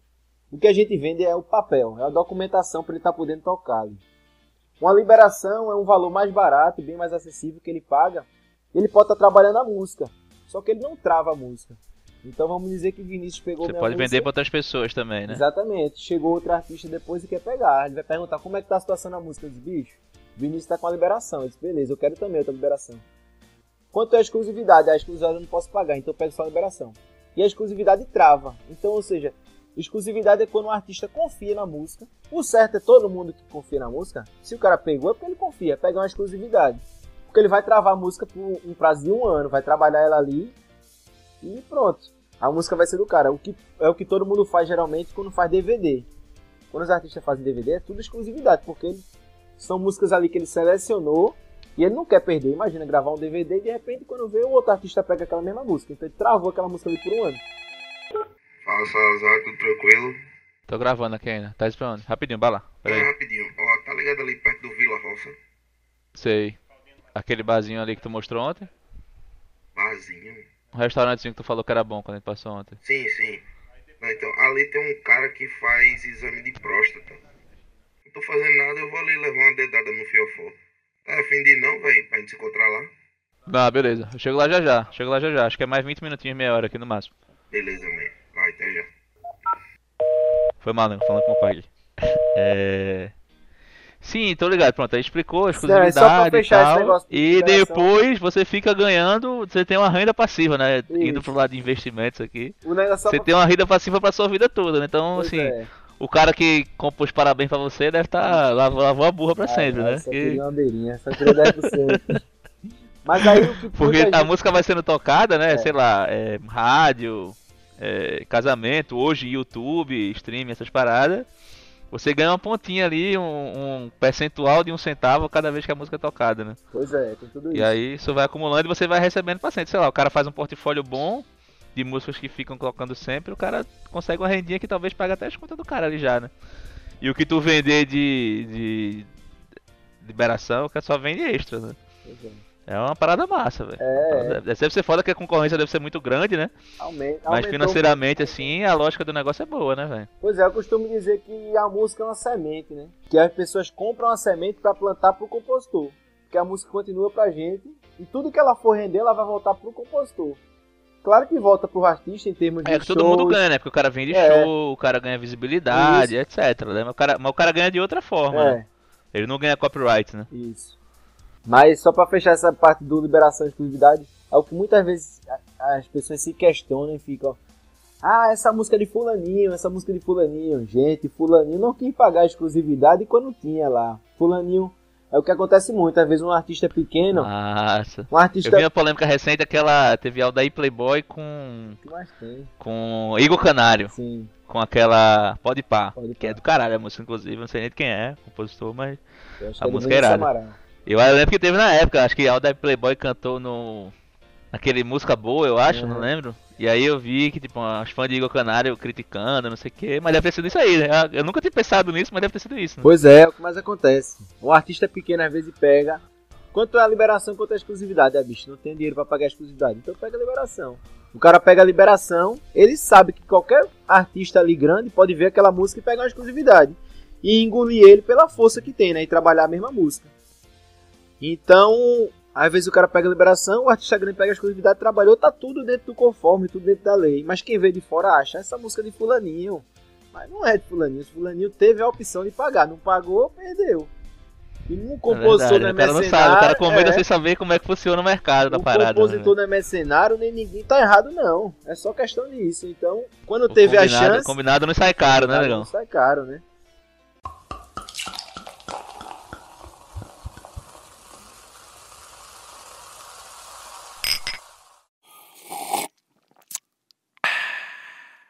Tipo, o trabalho de composição todo tu poderia fazer em Recife, né? Tipo, não muda em nada o teu trabalho em si, né? O trabalho de compor. Mas a decisão, acho que tu, tu ir pra Fortaleza foi muito pautada no mercado de composição, né? Sim, que lá o sim. cenário é melhor, né? Lá não, aí, né? Então, é. Assim, vou até aproveitar o gancho pra fechar lá o o raciocínio de como eu cheguei aqui. Aí teve essa época aí que a gente tava com o escritório Hits bombando tudo, a gente começou a acertar. Teve um mês que a gente vendeu mais de 13 músicas. E foi uma loucura, deu super certo. Só que depois que a gente acertou tanto, ficou meio que esse desencontro, né? Cada um relaxou pra um lado. E também o dinheiro começou a dar uma entrada legal. E foi logo perto do São João, disse, ah, vou dar uma curtida boa, velho. Vou passar 10. A gente pegou uma casa em Petrolina. São João do ano passado. Sabe, sabe de uma coisa? Eu vou logo é tirar 10 dias, velho. Eram 9 dias de festa. Começava no fim de semana anterior. Eu peguei 10 dias, curti. Depois, Fortal, disse, bora também, velho. Aí pronto, emendei o Fortal. Só que quando eu vim pro Fortal, com a galera de Recife, eu disse, ó. Então, mas o Fortal, pensei que tu tinha ido compor e tinha ido pro Fortal também. Não, eu disse, pô, eu já foi, vou fazer duas coisas, né? Eu vou pro Fortal e depois fico mais uma semana sem nem saber como é que vai ser lá e pronto. Fico na casa de alguém. Se tudo der errado, Tu ficou aí em casa? Aí que é a história legal que vai chegar. Tu ficou aí em casa, né? Eu tava, eu tava no Rio. Eu falei, oxe, bala, tá lá o AP, porra. Fica lá no meu quarto. Ninguém tá usando essa porra. Não, mas não vi nessa época não. É mesmo, nessa época eu nem falei contigo pra isso. Mas enfim. Pronto, aí eu vim pro Fortal e disse, ó, vou passar outra semana lá e vejo o que, é que vai ser. Aí beleza, vim com os caras, passei o Portal. E não tinha comprado, não tinha comprado passagem de volta. Só que nisso, eu tinha pego um, a gente tinha pego um apartamento junto, a galera que eu vim de Recife. E nisso tinha um, um cara que era amigo dos meninos daqui, de Fortaleza, que passou o Fortal todo com a gente. E ele tinha uma barbearia. Numa quebrada aqui, era Holândia. Ah, tu me contou a história da barbearia, então tu ficou depois aí, não, foi mal, confundi. Aí, quando Mas chegou na tô ligado. segunda-feira, todo mundo ia viajar à noite e a gente acordou. Eu disse, e agora, velho? O que eu vou fazer? Eu não sei nem onde é que eu vou ficar aqui. E pronto. E eu tinha falado com o menino, bicho, vamos compor na semana, os caras, bora, pô, bora. Aí pronto, eu meti as caras mesmo e vim. Chegou aqui, eu sabia que ia compor, só não sabia onde é que ia dormir. Aí pronto, eu disse, vou ter que arrumar. Qualquer coisa eu vou pro rosto. Acho que tu comprou na época com o Davi, né? É, Davi Melo e. Davi Melo. E. Davi disse, vem E embora, pô. Marcinho que também chegou aí É. em casa, né? Cantou. Ma- Marcinho cantou. Foi, vem pra cá, pô, vem pra cá que a gente desenrola. A gente desenrola. Chegou na segunda, cadê esse desenrola que não apareceu? Eu cheguei, acordei, disse, pô, onde é que eu vou, velho? Tô aqui na cidade, só sei que eu vou compor, mas não sei onde é que eu vou dormir. Aí nisso, Danton, que é esse parceiro aí dos meninos, disse, bicho, eu tenho uma barbearia. Se tu quiser, bora lá, pô. Comigo, pelo menos lá tu se resolve. Eu disse, beleza, né? Já ganhei pelo menos o resto do dia aqui pra resolver. Aí pronto, fui pra barbearia, cheguei lá. Aí tinha a parte lá do salão da barbearia, duas cadeiras pra cortar o cabelo e um sofá, um vãozão grande. E depois tinha um escritóriozinho. Ele tem banca de, de jogo, de apostas. E por fim era uma cozinha com a rede só. Só tipo um fogãozinho com a rede. Aí foi pra lá, foi pra cá, ele disse, bicho, eu vou dormir por aqui hoje. Se tu quiser, dorme por aí, a gente se ajeita. Eu disse, Bom, já ganhei uma noite, né? Aí no outro dia eu já tinha marcado de compor. Aí pronto, acordei, já saí pra compor, voltei, disse, bicho, eu vou passar a semana aí, se tu quiser. Aí disse, já ganhei a semana. Aí pronto, fiquei uma semana morando na barbearia. Acordando de 8 horas, que era hora que a barbearia abria. E pronto, na correria da barbearia. E foi uma experiência massa. Tô doideiro, cara. Morou uma semana na barbearia. né? Quando chegou na Tem sexta... poucas pessoas no mundo que É. podem falar isso. Não, ainda aumentou. Quando chegou na sexta, eu tinha comprado a passagem, os caras, bicho, não volta não, velho. Tá fechando o repertório de Safadão e pode ser que semana que vem entre em música ainda. Imagina a música entrar e tu tá de fora. Eu fiquei pensando, oxe, vou nada. Eu vou ficar pensando nisso o resto da vida, né? A música não entrar e eu podia estar junto. Aí pronto. Fiquei mais uma semana, perdi a passagem, comprei outra pra sexta seguinte. Aí fui, passei mais uma semana comprando com a galera, voltei pra Recife na sexta. Aí curti é, sábado, domingo. Na terça-feira eu já comprei passagem pra voltar de novo. Eu disse aí, posso ficar na barbearia? Eles podem vir. Passei mais um mês e meio morando na barbearia. Aí eu tava morando mesmo. Caralho. Já sabia de tudo, os horários, tudo. Cortava cabelo de toda semana.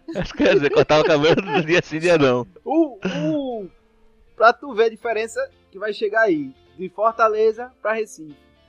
O barbeiro era compositor, pô. Ele escrevia música, dele, não tinha música no mercado, mas escrevia música, tinha a música dele guardada. Eu ainda fiz duas músicas com ele, a gente fez guia e tudo. A diferença toda é porque aqui a galera respira mais música, o mercado acontece. É diferente. Em Recife você perguntar. das bandas de forró, é, Tudo a aqui, maioria é sediada aí, Aqui né? é berço, na é. Xande, Garoto Safado. Fora os escritórios, que. todo mundo. Apesar de que tem, tem os escritórios, o História da Fonte em Recife, pelo que eu sei. Mas é. Da Luan em Recife, Pois mas é. é só- são só os empresários, né? São só os As empresários. bandas são. As bandas ficam aí, né? Os Aqui fica os né? estúdios de gravação, fica tudo, né? Onde tudo acontece. Aqui, se você chegar, Uhum. Perguntar pra alguém, alguém vai conhecer alguém da música. Bicho, eu conheço fulaninho que é cantor, conheço fulaninho que, que é compositor. Então, ou seja, a pessoa, o pessoal já entende mais, já é um- uma cidade mais habituada com música. E É sempre, verdade, velho. sempre que eu vinha pra cá, eu ficava pensando, pô, velho, Fortaleza... E sempre as coisas deram certo quando eu tava pra aqui. Davi é capaz de ter falado também no dele lá, que ele, é a história de Mano Walter e tudo. Então, sempre, sempre foi uma cidade que deu certo. Casou, casou, né, velho? É, é. E eu senti uma energia muito boa aqui. E eu gostava muito da cidade, achava muito parecido com Recife também. Várias coisas. Praia e tudo mais. Enfim, deu vontade de dizer, ah, velho. Aí eu fiquei nessa época, morando na barbearia, tudo. Chegou um momento que eu bicho, é o seguinte. Eu vou, vou morar, vou morar aqui mesmo. Do nada, liguei lá pra casa e disse, tô voltando aí pra Recife semana que vem. Agora só vou pra pegar as coisas. Não, eu, eu disse, vou pra aí, vou passar 15 dias e já, já comprei a passagem de volta. Esses 15 dias pra, eu- pra eu arrumar onde eu vou morar. Aqui. Aí foi que eu fiquei na loucura, falando contigo direto, pedindo dica de onde eu achava. E tu ainda não sabia que tu ia pro Rio. Disse é o seguinte, Não era certo. Pode ser que pinte a oportunidade, mas não é certeza. Aí teve um dia que eu já tava certo, não tinha falado mais nada desse bicho. Eu tô pensando em ir pra aquele lugar que tu falou, e tu, meu irmão, acabei de sair da reunião aqui, velho. Vou pro Rio mesmo. Vai querer ficar na vaga? Eu disse, toda hora, velho. Caralho, doideira, né, velho? Doideira. Aí pronto. E, e tu, e tu ia ficar no lugar que eu te mandei, que eu tinha ficado Foi. antes de ir pra esse apartamento. Exatamente. Aí pronto. Vim pra cá e, pô, tô gostando demais. Já morei em todos os quartos aqui da casa. né? tô no maior agora, agora sou o líder da casa. É, quarto líder. Mas é massa. Aí pronto, meti as caras mesmo, não foi nada programado. E se eu programasse pra vir pra cá e tudo mais, não sai do papel. Ou ia sair em outra É, às vezes não dá hora. certo, né? Davi até hoje tá dizendo que vai se mudar pra Fortaleza. Toda vez que ele vai pra cá, ele, ele ilude todo mundo, pô. Fica nessa conversa. Ó, aí já falei Eu que ia rir, não sei o que, parará, beleza, já Eu já conheço. sei, eu, eu consigo ver ele Tu falando. pega os outros, pô, Davi. Pra mim não, pô. Aí não. já conheço tua conversinha. Abraço o gordo, o gordo deve estar com a orelha coçando agora. É, né? Falando dele pra É, caralho. ele é massa.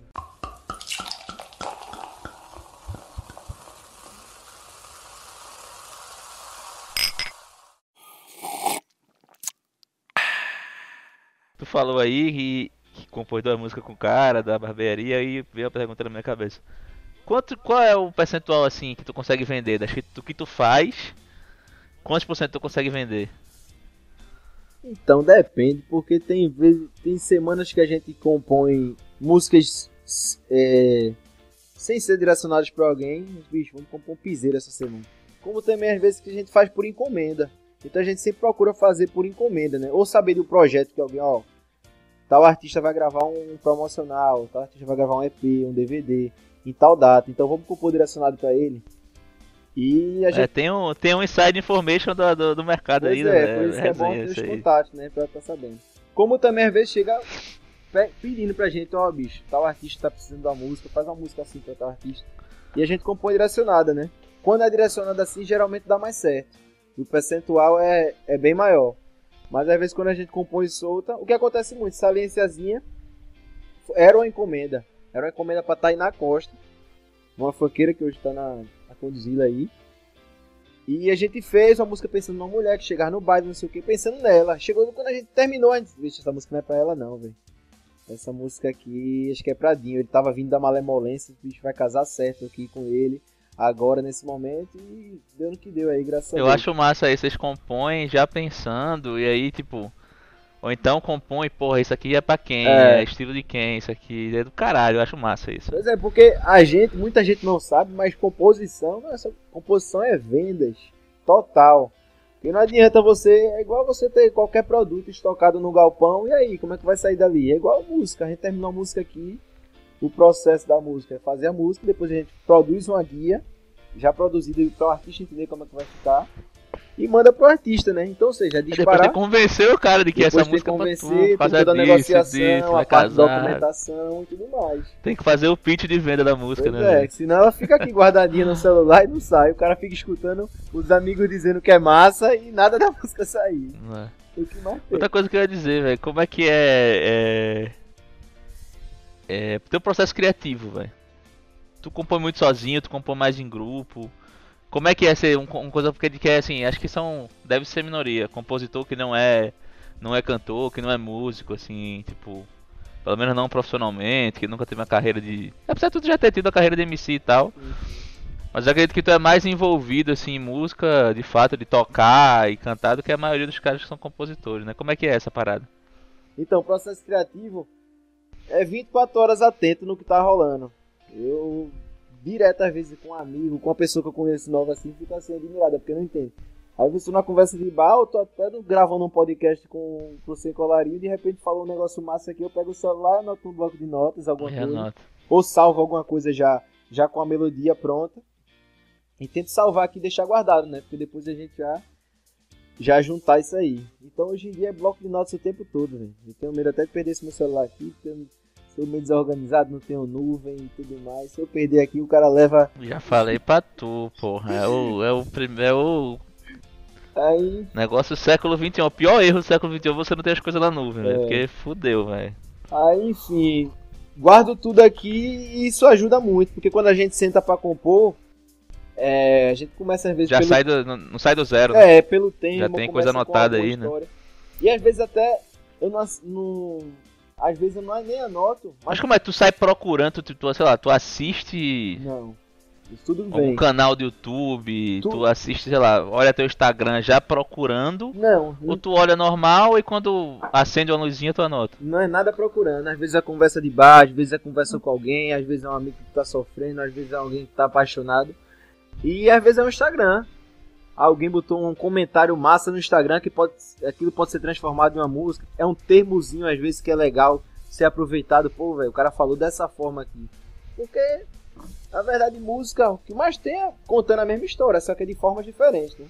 Então, uma coisa é falar, ah, eu tô sofrendo por ele e não sei mais o que fazer agora. Outra coisa é, Se falar. você for, for resumir, É. são poucas histórias, Meu né? O cara tá coração tá o cara leva uma fragmentado. gaia, é ou o cara tá indo pra farra, tá ligado? Tipo, sempre é, não tem, foge muito sempre, disso, né?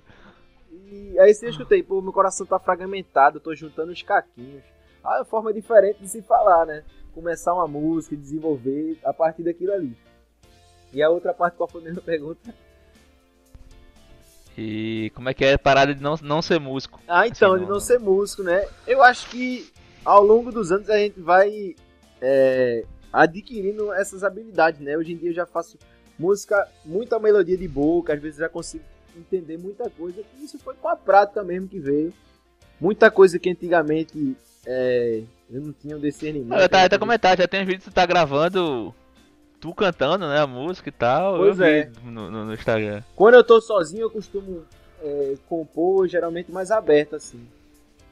É, tentar fazer umas coisas mais soltas e depois eu vou ajustando, né? Então eu procuro fazer uma parada maior, assim, uma história bem maior, botar uma melodia ali e depois ir enxugando ali pra de- pra deixar mais comercial.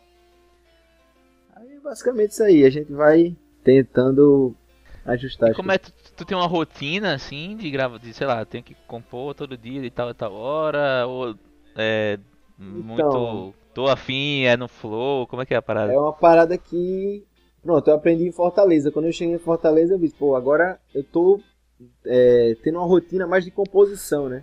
Eu vim pra isso, né? Pois é, porque eu fiquei admirado logo nessa época que eu tava ainda, antes de morar aqui, que eu tava na barbearia ainda compondo com a galera.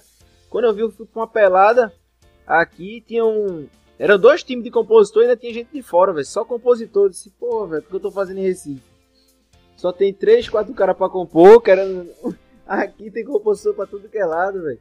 E era só os que estavam lá, ainda tinha muito mais que não estavam nessa pelada. Eu disse, bicho, tem dois times aqui de compositor, gente de fora, ainda tem um bocado que não veio.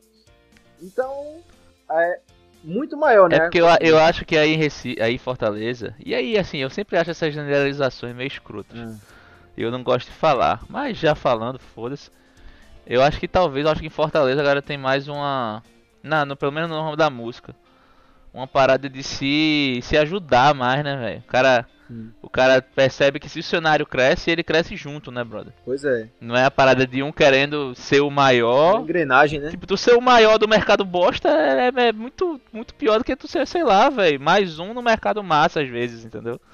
Então, tipo, o cara, a galera fica presa a ser o melhor, de, sei lá, de Recife, só que o ca- cara que é décimo de Fortaleza, às vezes, tá muito melhor do que o cara que é, que é primeiro de Recife, entendeu? Pois é, O exatamente. cara tem que crescer o, o ambiente da parada. É que nem, por exemplo, sei lá, dando um exemplo, a Globo que não fala o nome do, do patrocínio, não fala o nome da Red Bull. Que tem o time, tem o negócio. Porque é propaganda gratuita. Mas porra, ela tá, tem que valorizar o produto dela, porque se todo time fosse patrocinado, o Brasileirão, por exemplo, era muito melhor, tá ligado? Ia ter muito mais jogador pica, ia ser um o produto dela ia estar valorizado. Então às vezes é a mentalidade de. Pois é, e até Você como não- chegar, né? Porque às vezes tem vários artistas, vamos dizer, os maiores não vão estar tocando no- nos barzinhos aqui da cidade, né? Então às vezes um, um mediano aqui consegue chegar e tocar num barzinho e ser forte também na cidade e acabar crescendo mais ainda. Então tem tudo isso. Eu acho que a cidade respira muito mais música do que Recife. Transita muito mais gente também. Em Recife eu vejo que não tem tanta gente assim de fora. Você liga, ah, pô, tô na roda de amigos aqui, tem, tem esse cara que veio de São Paulo trabalhar aqui. É geralmente quando é trabalho de empresa, assim. Não é tipo uma coisa assim mais, mais aberta, mais artística, né? Eu acho que Recife até tem isso, mas assim, como a gente em Recife anda com a galera que. Aham. Com a galera que é de Recife, É. tipo. Não, a gente não percebe isso, Pois mas. Quando você tá fora, você te- tende a se conectar com pessoas que também vieram de fora porque ela tá na É mesma verdade, situação que é você, verdade, tá ligado? E como essa parada de tipo, conhecer os artistas que tu é fã, assim, que tu admira, conhecer pessoalmente, receber um áudio do cara, como é que é a sensação na parada dessa? Pô, isso é massa.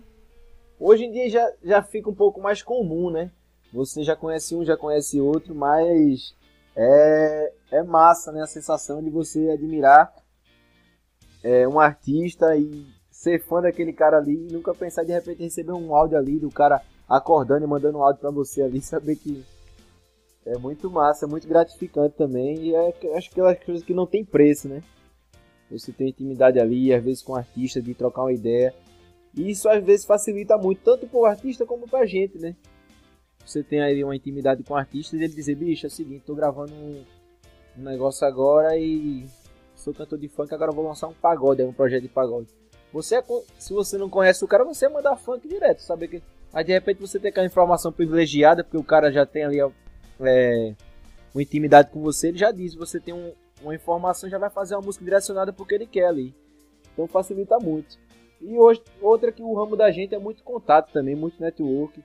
Tem que ter, não adianta. Toda só- coisa, com quem que tu fala? Tem um, tem um cara que, tu, que acho que tu não fala sempre com o artista, né? Aham. Deve ter uns caras que devem ser mais Sim, sim. mais inacessíveis assim, os maiores, né? É, Tu fala com quem? É empresário? Tem um cara que só escolhe composição? Tem é o produtor? Qual é a figura que faz isso aí? tem de tudo, ó.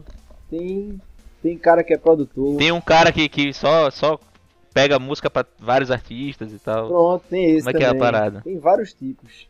Tem, às vezes é com, direto com o artista, às vezes é com o empresário, às vezes é com algum produtor, às vezes é com alguém da banda que você conheceu, que você tem Um contato. babão. Tem demais também. Às vezes o babão pede, manda pra mim se botar. Aí pronto, entra de toda forma. O negócio é chegar, às vezes, você conseguiu o contato. É, não importa por onde, né? É. O negócio Aí é depois chegar, você é vai, vai começando às vezes por, por esses. E depois você consegue contatar o artista, já manda dire- diretamente, né? E, tem- e também hoje em dia tem muitos artistas ou empresas, né, que já colocam, escritórios no caso, que já colocam é, funcionários justamente para isso, para ser o ouvido ali da, da- do escritório, né? De escolher a música, de selecionar. Então os caras já têm esse papel aí de escutar e Já um selecionar profissional, né? fazer a peneira ali pra, pra galera. Aí como os caras têm muito artista, às vezes não serve pra um, serve pra outro, encaixa pra outro.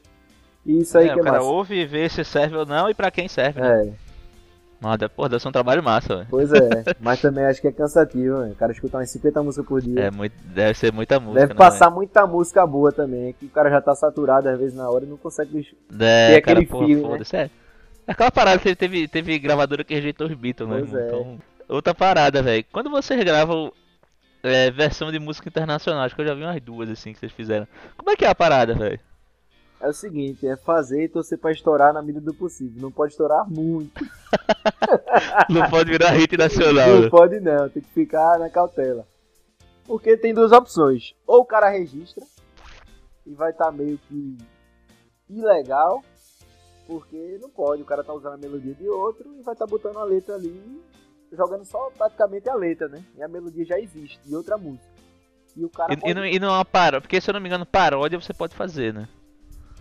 De paródia eu nem sei, mas eu acho que é na mesma linha. É, acho que eu já, já ouvi falar mas isso como é aí. um vendo negócio mais engraçado e não Eu é... acho que paródia você pode fazer, você tem direito de fazer paródia. eu, eu acho que é. Mas eu acho, que você, eu acho que você tem que deixar claro de qual é a música que você tá fazendo a paródia, tá ligado? Pois é, eu acho que porque- tem umas regrinhas aí. Porque paródia você tá fazendo ali, mas todo mundo sabe que, que é pra aquela música ali, né? Às vezes uma música dessa, uma música internacional. É, Você peço- omite, né? O pessoal A não sabe. pega a melodia é, é. Só quem sabe Tem ali gente que ouve entender. sem saber, né? Tem gente que Exatamente. pesca, com certeza, mas tem gente que não E sabe. acha que foi você que fez aquela melodia ali e fez tudo. Porque, porque tem música em português que, tipo, são de fato versões, assim, né? Tipo, acho que aquela. A minha fantasia é de uma música de Lenny Kravitz.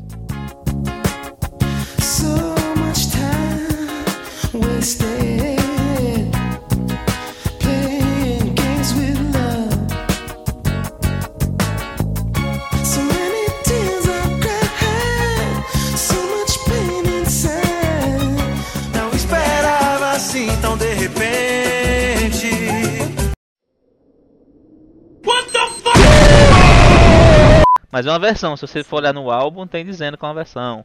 Você cita, né? Você cita Pronto, no, então, aí no tem álbum. essa questão também. Quando você faz uma versão, você pode pedir autorização para o dono da obra, né? Aí se o cara autorizar, às vezes é lance de gravadora, às vezes rola muito de facilitar quando é um artista de Eu fora. Acho que aquela Shalonal deve ter sido isso, né? Pois é, é um artista de fora, vamos dizer, da mesma gravadora. Aí você consegue a autorização e pronto, tá, tá no direito ali. Aí o cara recebe também o direito da obra e você consegue receber uma, uma parte. Como também tem gente que faz sem registrar. Aí você ou não registra, então a música fica assim aberta. Você não vai estar lucrando com aquilo ali. Ela não foi para fins lucrativos, foi só para pronto. Então você tá cobertado. Agora se você registrar a música É, tu só estourar, vendeu, tu só vendeu o É. direito pro cara, mas tu não vai ganhar ECAD, né? Pois Tu é. não cobra ECAD. E você tá mostrando ali No que você registro. não, não quer ganhar dinheiro em cima daquilo ali, de uma obra do outro, né? Como também é, tem essa questão aí de você registrar e torcer pra você não, não estourar muito e o cara não reivindicar os direitos dele lá. Que é o que pode acontecer também. E ficar por isso mesmo, às vezes a música passa despercebida e fica como uma música normal e você recebe. Daí- Se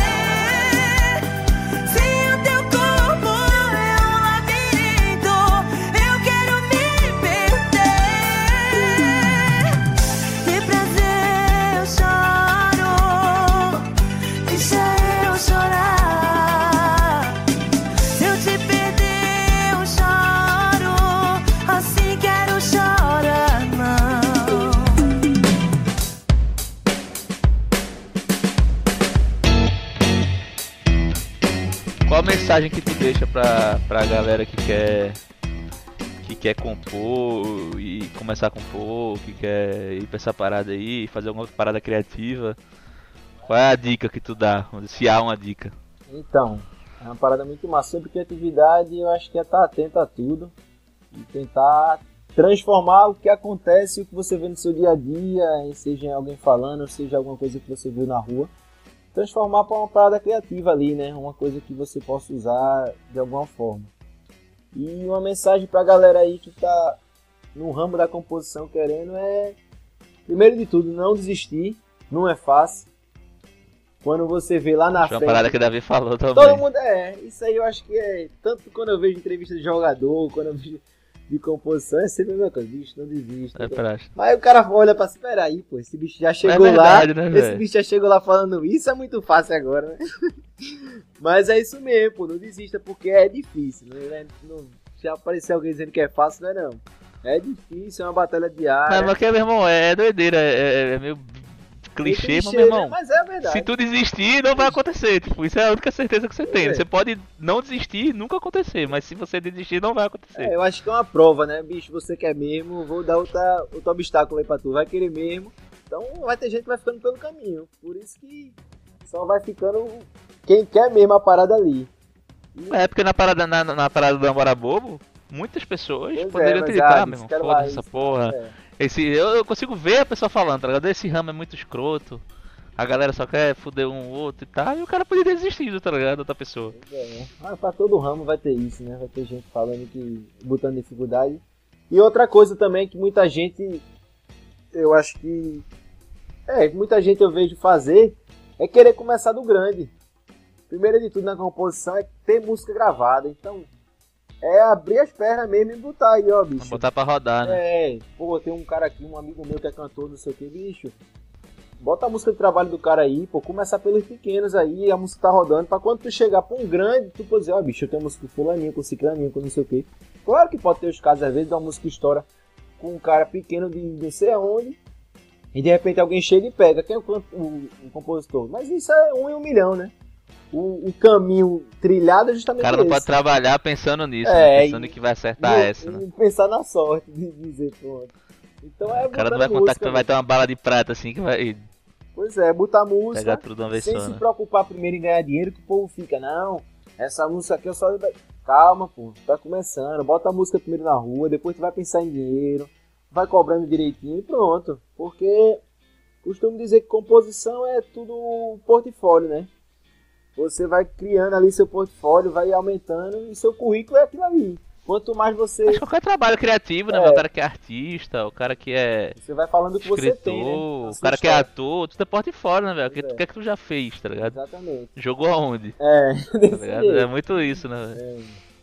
Aí pronto, é correr atrás, não pensar logo lá em cima E continuar na escadinha, né? Tem que ir na escadinha que vai dar certo. Se não desistir, a hora chega. Tem que ter paciência, muita paciência. Cara, acho que é isso aí. Vamos encerrando o papo aqui. É, massa com bala, muita coisa que eu já sabia, coisas que eu não sabia também. Então, legal que, que ficou interessante. E, negão, agradecer primeiramente. Agradecer a você também que tá ouvindo aí. Brigadão por mais uma vez por assistir a gente conversando besteira aqui, mas que tenho certeza que em algum momento você riu, você se divertiu. Você pegou alguma coisa aí que casa com sua vida, que tem alguma história parecida. Então, agradeço. Lembre de seguir aí o Sem Colarinho nas redes sociais. No Instagram, arroba Sem Colarinho. No Twitter, arroba Sem Colarinho Underline.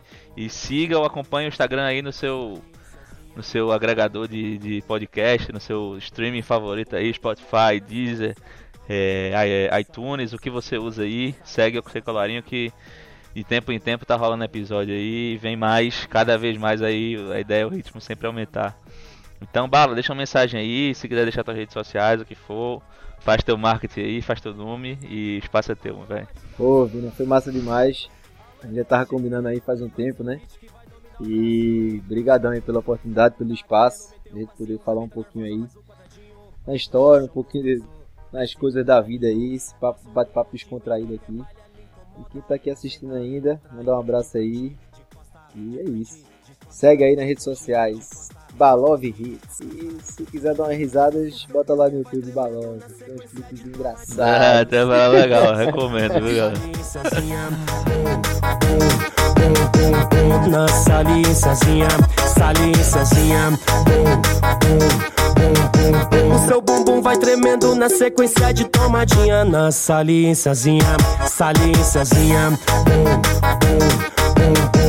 Na saliênciazinha, saliênciazinha. Na saliênciazinha, saliênciazinha.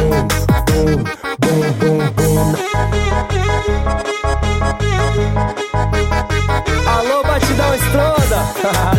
Alô, DG. Mais um hit que vai dominar o Brasil, hein? Ei, peraí, vai embora agora não. Aqui é Trigueiro, editor do Sem Colarinho. Eu só te dizer que tem uma playlist no Spotify, canetadas do Balov Hits. Cara, é humilde e não divulgou, mas eu tô aqui fazendo esse trabalho. Dá uma sacada lá, só música